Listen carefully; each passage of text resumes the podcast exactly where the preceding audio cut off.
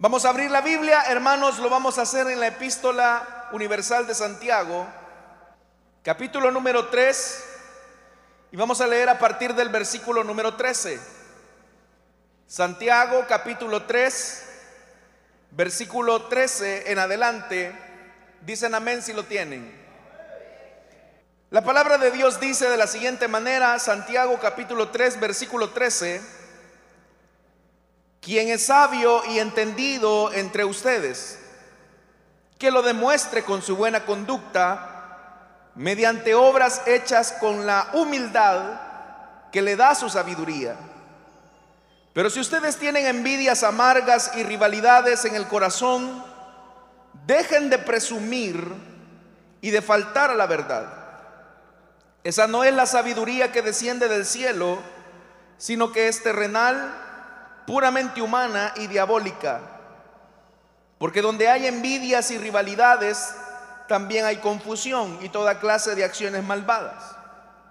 En cambio, la sabiduría que desciende del cielo es ante todo pura y además pacífica, bondadosa, dócil, llena de compasión y de buenos frutos, imparcial y sincera. En fin, el fruto de la justicia se siembra en paz para los que hacen la paz. Hasta ahí dejamos la lectura, hermanos. Tengan la amabilidad de sentarse esta mañana, por favor.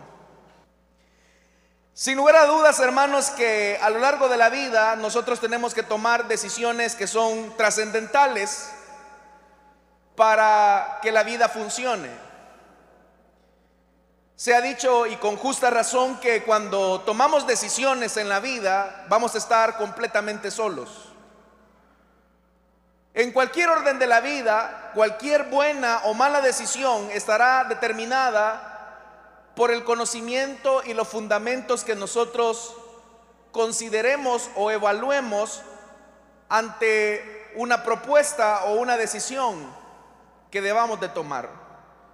Y decisiones hay de todo tipo, desde las más comunes, como por ejemplo la que tomó este día al decidir venir a la iglesia, con qué ropa vendría vestido, a qué horas se levantaría para poder congregarse, hasta decisiones más importantes como la decisión de a qué me voy a dedicar en la vida, con quién me voy a casar, y la decisión más importante de toda nuestra vida si aceptamos el amor de Dios o lo rechazamos. En fin, la vida está llena de decisiones importantes que debemos de tomar y nadie puede tomar las decisiones por usted. Aunque hay personas que conceden ese derecho y también esa responsabilidad a otros, lamentablemente son otros los que deciden por ellos guiado simplemente por una influencia negativa muchas veces, o guiada muchas veces por las presiones de los grupos. Como cristianos, también no estamos exentos de esta responsabilidad, porque debemos de tomar decisiones en la vida aún después de conocer a Jesús. Quiero decirle que a pesar de que hemos reconocido a Jesucristo, como nuestro Señor y Salvador, esto no significa que el Señor va a tomar las decisiones por nosotros. Es decir, que lo que el Señor hará es proveernos de su voluntad para que sobre esa voluntad nosotros aprendamos a decidir. Si esto no fuera así, nosotros simplemente seríamos marionetas o títeres en las manos de un Dios que ha anulado nuestra personalidad. Pero Dios que es amoroso, que es sabio, que es entendido, espera que usted tome las decisiones sobre la base de su voluntad. Pero ¿qué es lo que necesitamos nosotros como cristianos para tomar decisiones fructíferas? ¿Qué es lo que como cristianos o cristianas necesitamos para decidir bien? Porque una buena decisión traerá como resultado un fruto deseado y una expectativa cumplida. Una mala decisión lo que va a producir es una insatisfacción y las consecuencias pueden ser muy graves y fatales. Entonces, ¿qué necesitamos los cristianos para aprender a decidir? Lo que necesitamos es sabiduría.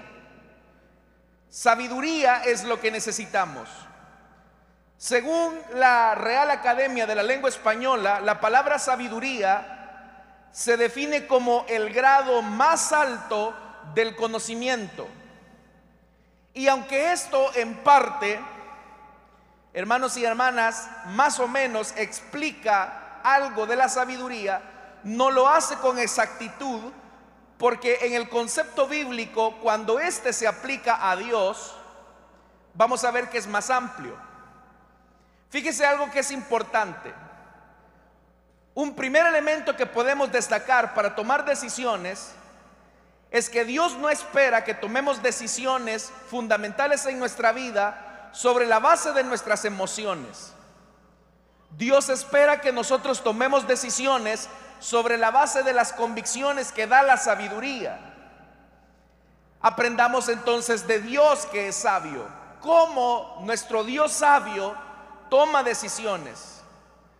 Por eso es que entonces tendríamos que ir a las sagradas escrituras para tratar la manera de acercarnos a la evidencia que se describe acerca de la sabiduría de Dios, que dicho sea de paso es tan abrumadora en toda la historia bíblica que nos tomarían muchas predicaciones, muchos sermones, muchos libros por ser escritos para tratar la manera de acercarnos de manera justa y detallada a este atributo de Dios. Dios es un Dios sabio. Y su sabiduría, hermanos y hermanas, es inagotable. Pero hay dos elementos que yo quiero señalar dentro del atributo de la sabiduría de Dios que nos pueden ayudar a nosotros a ver cómo es que los cristianos tenemos que aprender a decidir. Lo primero que debemos de considerar en el atributo de la sabiduría de Dios una de las cosas que nosotros podemos entender acerca de la sabiduría de Dios es que al crear Dios todas las cosas, Él las hizo de manera buena. Es decir, si usted se toma el tiempo al salir del culto y comienza a ver la creación, usted se dará cuenta que detrás de esa creación hay un toque divino, artístico, pero muy sabio. Es más, el libro de los Salmos en el capítulo 104, versículo 24, dice de la siguiente manera, cuán innumerables son tus obras, oh Señor, hiciste todas ellas con sabiduría.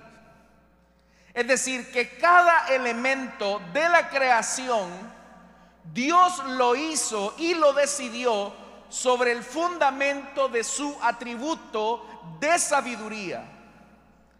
Aún la hoja que se puede desprender de un árbol, Dios la diseñó con mucha sabiduría.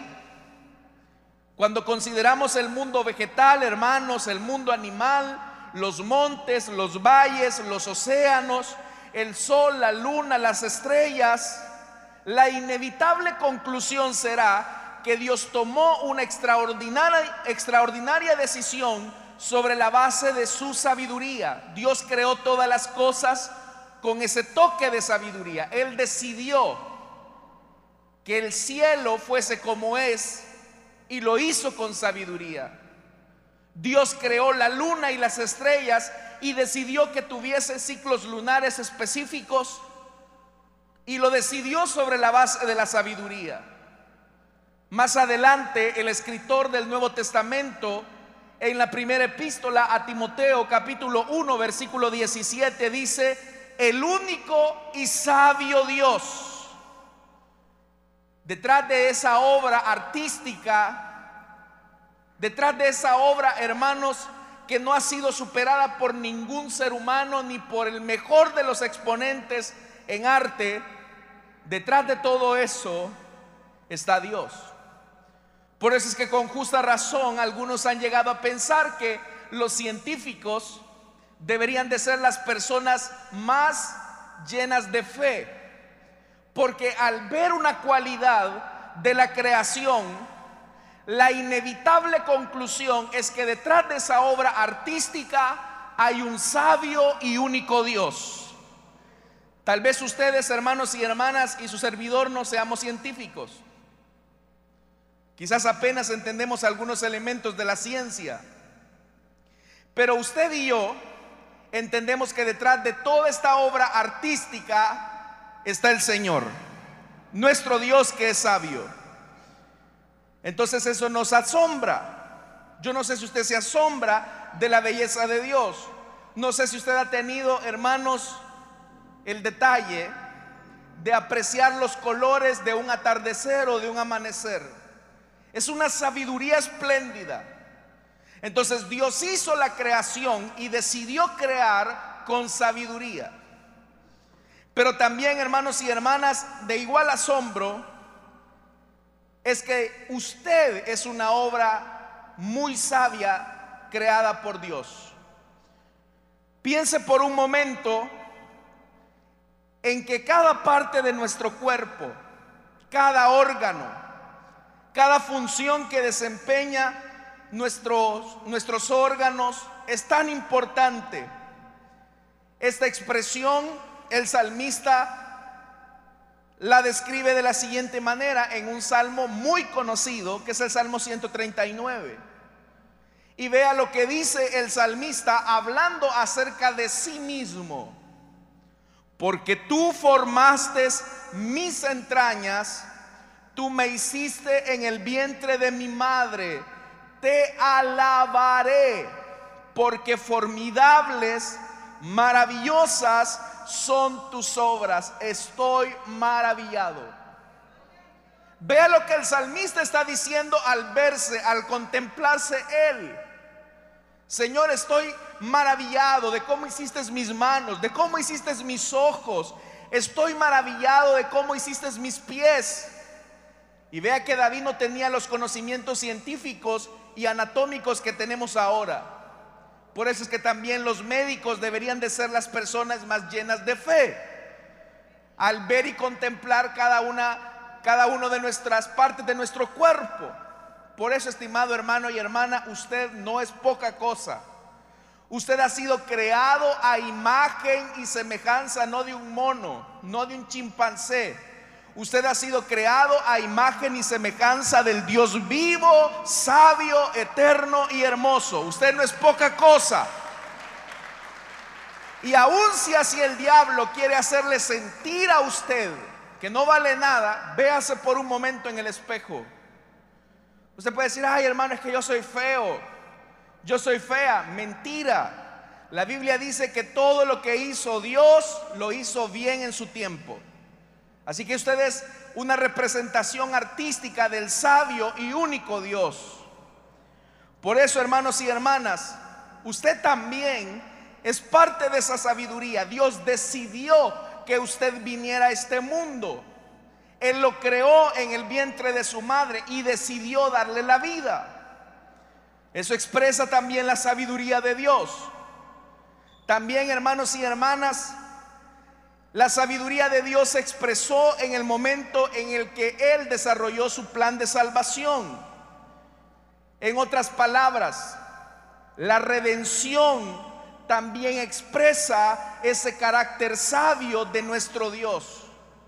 Si usted lee los primeros 11 capítulos de la carta a los romanos del apóstol Pablo, el apóstol Pablo después de hacer un abordaje magistral, histórico de la salvación de Dios, él termina también alabando a Dios en el capítulo 11, versículo 33. Y vea lo que dice el apóstol Pablo después de haber analizado la historia de la salvación. Vea lo que dice Pablo en Romanos 11, 33. Oh profundidad de las riquezas de la sabiduría y de la ciencia de Dios.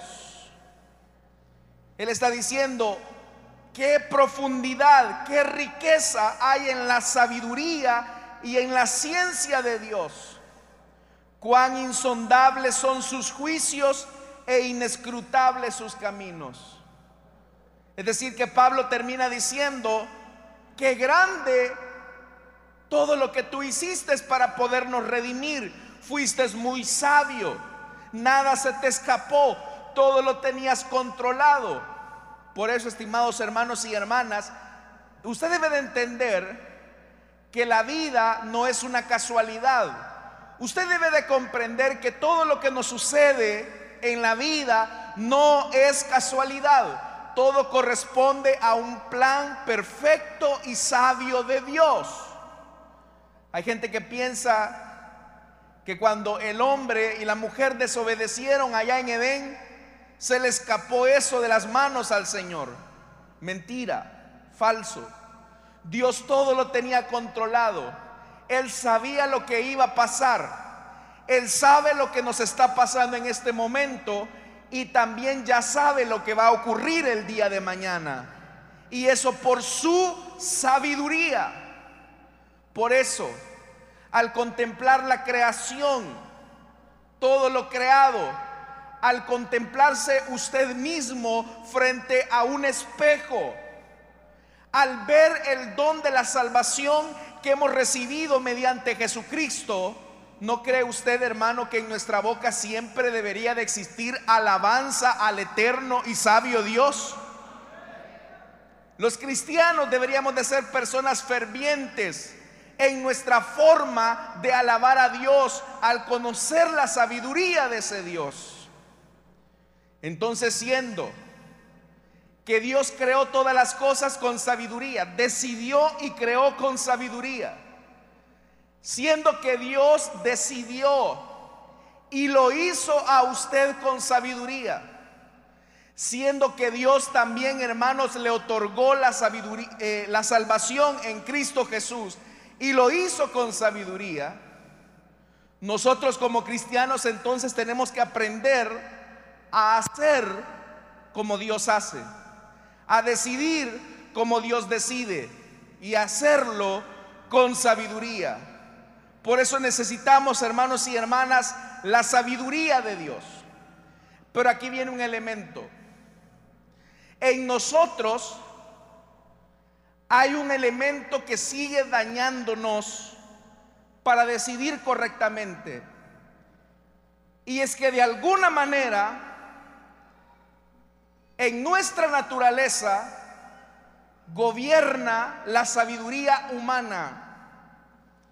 En nuestro ser, que es la naturaleza pecaminosa, decidimos sobre la base no de nuestras convicciones en la palabra, sino que decidimos sobre la base de las emociones que el mismo diablo a veces quiere activar dentro de nosotros. Vea lo que dice el versículo 13 con el que fue que iniciamos la lectura esta mañana en Santiago. ¿Quién es sabio y entendido entre ustedes? Es una pregunta retórica. Y vea lo que dice, que lo demuestre con su buena conducta mediante obras hechas con la humildad que le da su sabiduría. Aquí hay un elemento importante que lo podríamos unir con la obra creadora de Dios. Le vuelvo a preguntar esta mañana a usted, ¿cuántos de los que están acá sabemos que detrás de toda esta creación, detrás de su existencia y detrás de la salvación está una obra creadora y sabia de Dios? ¿Cuántos sabemos eso, hermanos? Ok.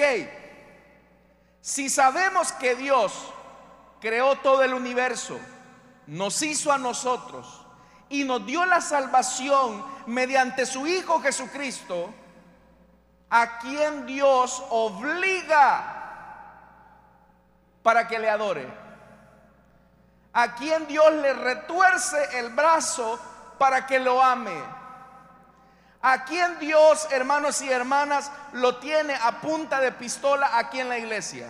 ¿A quién? A nadie.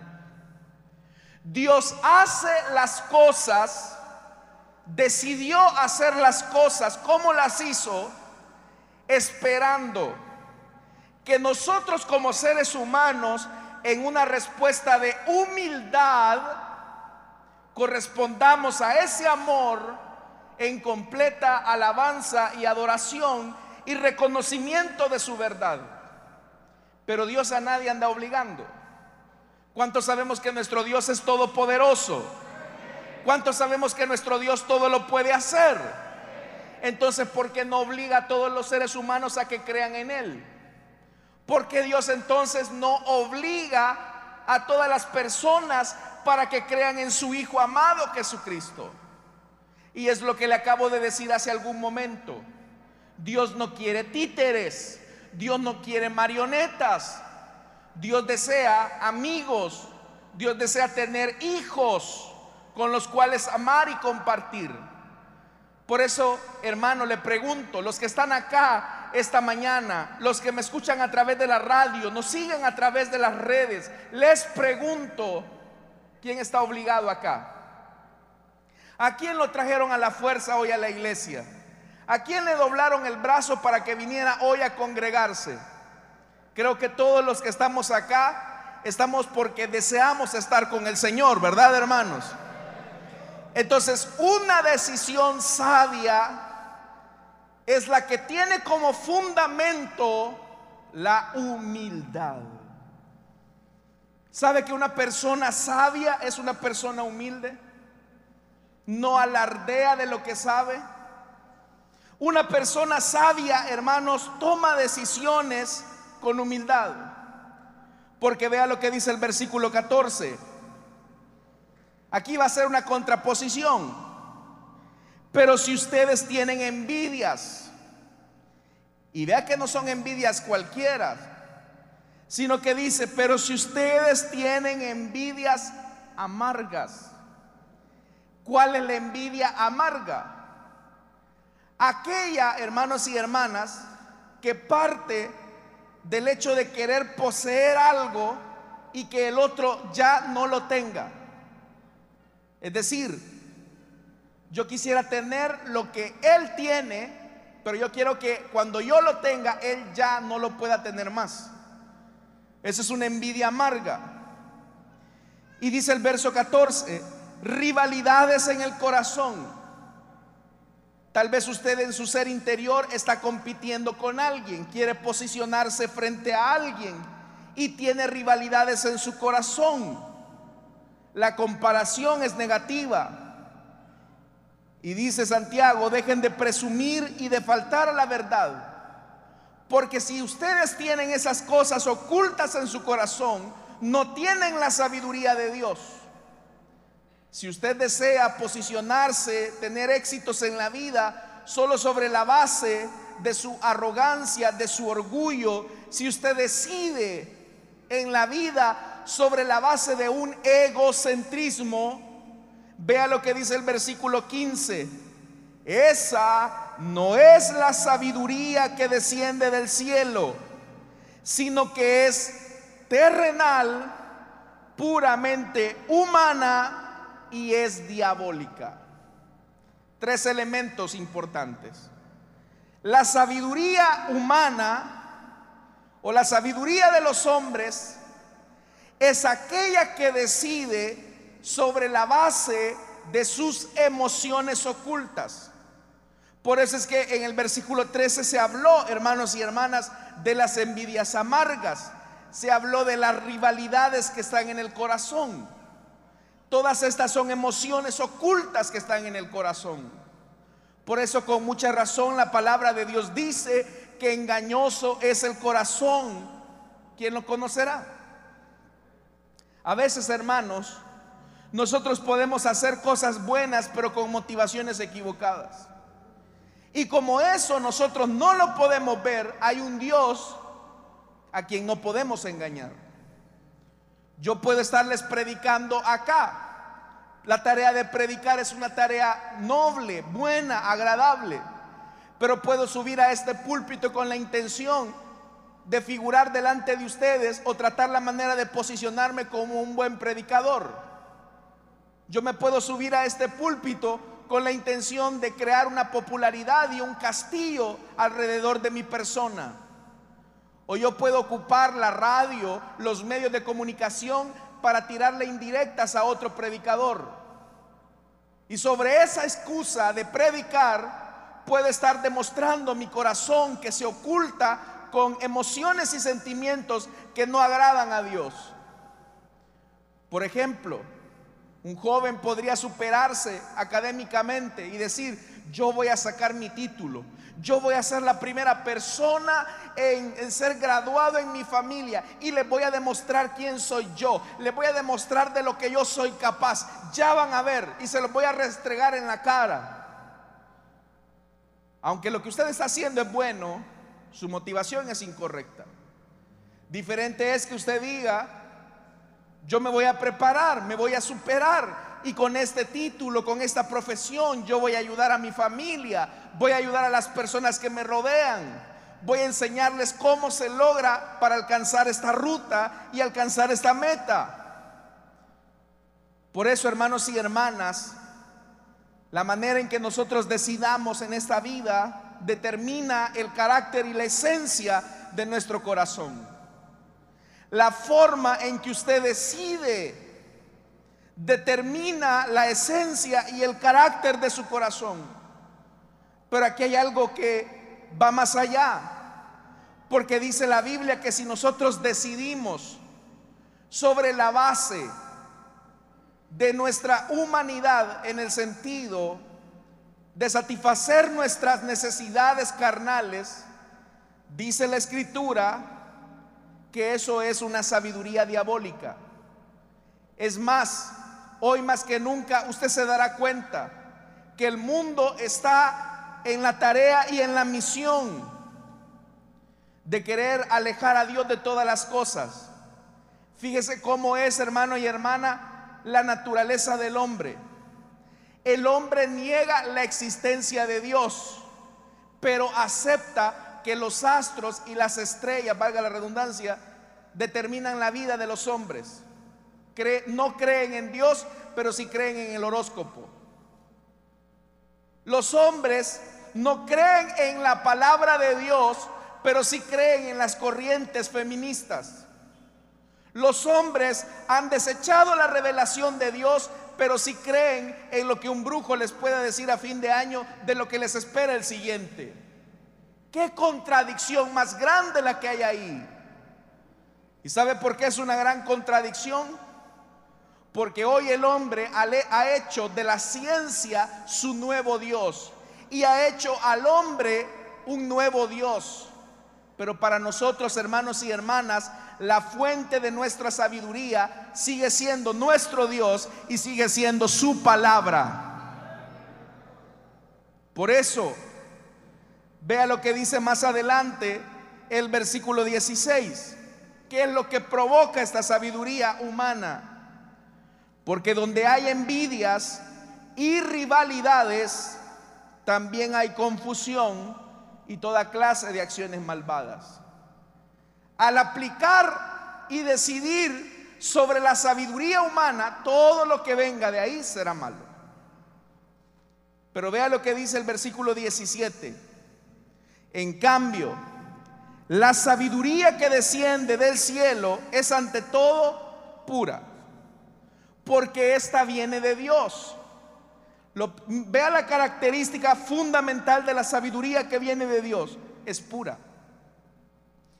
Es inmácula. Da a entender en el original. Vea lo que dice. Es además pacífica. Es bondadosa. Es dócil. Es llena de compasión y de buenos frutos. Imparcial y sincera. ¿Cuál es el objetivo de la sabiduría de Dios? Bueno, volvemos nuevamente al elemento de la creación. Por eso comencé con el tema de la creación, de la creación de su existencia y de la creación de la salvación. Preguntémonos algo. ¿Por qué Dios creó el mundo como lo creó? ¿Por qué Dios lo creó a usted como lo creó? ¿Y por qué Dios le dio la salvación a usted como se la dio? Esas tres cosas. ¿Por qué Dios nos las dio de la manera en, el, en nos las entregó? No hay que buscar mucho, hermanos. Dios creó todo lo que existe, las aves, el cielo, la luna, las estrellas, todo. ¿Para alabanza de quién? De Él. Dios creó las aves para su alabanza. Dios creó el sol para su alabanza. Todo lo creó para Él. ¿Por qué cree usted que Dios lo creó a usted como ser humano? ¿Para qué? Para gloria y alabanza de su nombre. ¿Por qué Dios le dio la salvación a través de Jesucristo, su Hijo amado? ¿Para qué? Para que en todo sea glorificado el Padre, dice la palabra de Dios. Entonces Dios hizo todo y decidió todo para la gloria de su nombre. Eso a nosotros entonces ya nos dice una gran verdad al momento de tomar una decisión importante en nuestra vida. Esta decisión que voy a tomar glorifica el nombre de Dios. Esta decisión que voy a tomar alaba el nombre de Dios o sigue siendo una decisión egoísta, humana y carnal. Porque la decisión humana y carnal lo que busca no es glorificar a Dios. La decisión humana y carnal siempre busca satisfacer el egocentrismo del hombre. Por eso, hermanos y hermanas, la Biblia dice claramente, todo lo que hagan, todo lo que hagan, háganlo para la gloria de Dios. Así que, estimados hermanos, este año Usted va a tomar decisiones importantes y trascendentales en su vida, en su familia, en su economía, en sus negocios. Hágase la pregunta, ¿realmente esto que, esto que estoy haciendo lo estoy haciendo para la gloria de Dios o lo estoy haciendo para mi propia gloria? Y en eso radica si su sabiduría es humana y carnal o si su sabiduría es la sabiduría de Dios que es para gloria y honra de su nombre. Y dice el versículo 18, en fin, el fruto de la justicia se siembra en paz para los que hacen la paz. Cuando una persona decide sobre la base de glorificar el nombre de Dios, siempre tiene paz. Y a veces, hermanos, habrán decisiones que las demás personas no van a comprender. Y le van a decir, no seas tonto, eso no se hace, alguien no lo hace, no lo haría. Y le diría, esto no se hace, humanamente no se logra. ¿Qué es eso que vas a pagarle impuestos al gobierno, hombre? Evadir, mira que hay una, una, forma en que podés evadir los impuestos y así te queda más ganancia para vos. Y claro, detrás de esos listillos hay una sabiduría diabólica, pero le pregunto, ¿esa es una decisión que glorifica el nombre de Dios? Hay muchachos que pueden decir incluso yo voy a decidir con quién me voy a casar porque este me conviene, este me va a alivianar. Señorita pueden decir, yo me voy a casar con este porque este tiene carro, tiene dinero. Yo recuerdo una joven que así me dijo una vez, es que yo me voy a casar con él porque tiene carro, me dijo. Esa es una sabiduría, bueno, si se le puede llamar sabiduría, humana, carnal. Yo puedo decirles, hermanos y hermanas, Vamos a tomar estas y estas estrategias para que la iglesia crezca. Y si detrás de eso lo que hay es mi ego por quererme posicionar de tener una iglesia grande, eso no glorifica a Dios. Pero si detrás de cualquier decisión que yo pueda tomar en el ministerio o en mi vida personal está el honrar y glorificar a Dios, téngalo por seguro que eso me va a dar paz aunque las personas no lo entiendan. Por eso, amado hermano, usted va a decidir este año cosas importantes, pero debe de entender que detrás de cada decisión debe de existir el darle honra y gloria al que todo lo hizo para su alabanza. Amén, hermanos. Amén.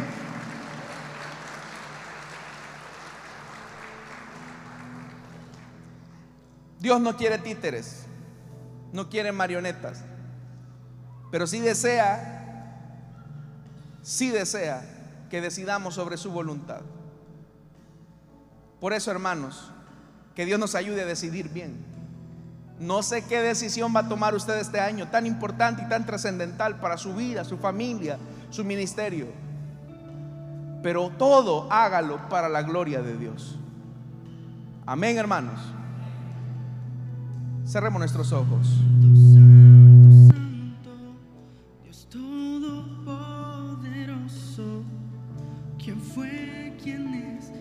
Esta mañana quiero hacer una invitación rápidamente para los amigos, amigas que desean entregarle su vida a Cristo. La, mejor decisión, la mejor decisión que va a tomar usted en su vida es aceptar a Cristo o rechazarlo. Esa es la decisión más importante en su vida. Usted tiene que decidir entonces esta mañana. Así que le invito para que en el lugar donde está usted, usted se pueda poner en pie y queremos orar por usted. ¿Hay alguien?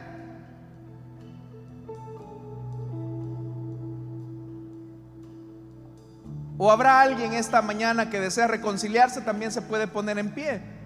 Y con gusto vamos a orar por usted. ¿Hay alguien?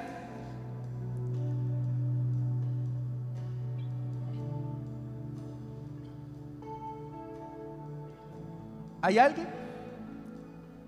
Si no lo hay, hermanos, bueno, Dios le bendiga a la joven que se pone en pie. ¿Hay alguien más? Si no vamos a orar por esta vida. Pero hay alguien más que desea entregarle su vida a Jesús o desea reconciliarse. Si no vamos a orar para que Dios le bendiga también a la dama que se pone en pie. ¿Hay alguien más? Dios le bendiga. Ahí habrá un servidor que llegará a orar por usted. Usted necesita decidir bien. Usted necesita tomar sabias decisiones que glorifiquen el nombre de Dios. ¿Hay alguien más? Busque la gloria de Dios. Porque usted fue creado para su gloria y su alabanza. Lo hizo hermoso y hermosa para gloria y alabanza de su nombre. Cierro la invitación. Vamos a orar. Pero si lo que estamos orando hay alguien más, póngase en pie.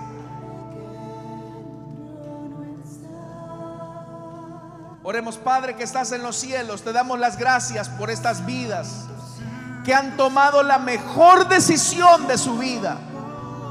Quiero pedirte, Señor, que tú les perdones, lave sus pecados, les des vida nueva en Jesucristo, tu Hijo amado.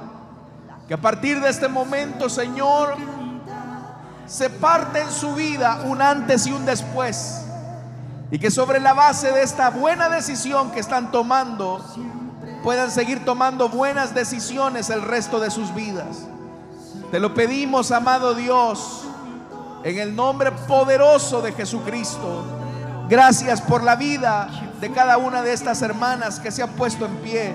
Igualmente por los oyentes de la radio, los que nos siguen a través de la transmisión en las redes. Llega hasta ellos, Señor para que detrás de cada decisión siempre prime la sabiduría que glorifica tu nombre. Ayúdanos a nosotros como iglesia, Señor.